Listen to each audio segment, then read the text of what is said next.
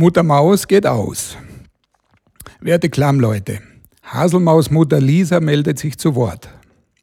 Seit einiger Zeit verfolgen wir mit Freude, dass unsere lieben Nachbarn, die Eichhörnchen, schon recht gut bei euch bekannt sind. Manches über ihr Leben hier in der Schlucht wisst ihr also schon. Was wir so beobachten, gehen diese Kletterkünstler in ihrer Verwandtschaft recht freundlich miteinander um. Ach, wenn doch unsere Partner nur auch so hilfsbereit und verständnisvoll wie die Orchalmänner wären.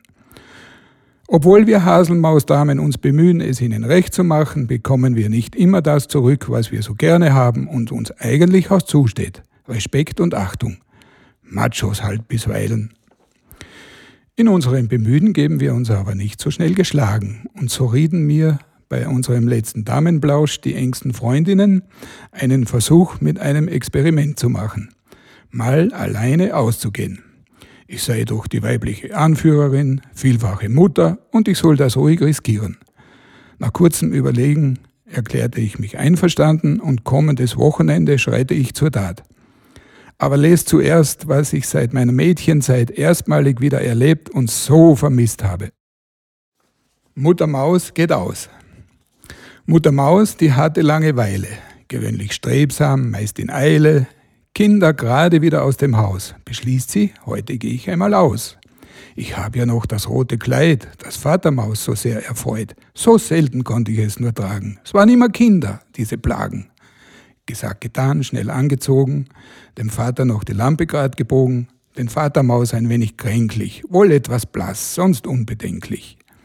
Ein Küsschen schnell und gute Nacht, pass auf dich auf, nimm dich in Acht, dann nichts wie hin zur Mäusebar, wo einiges ja los schon war.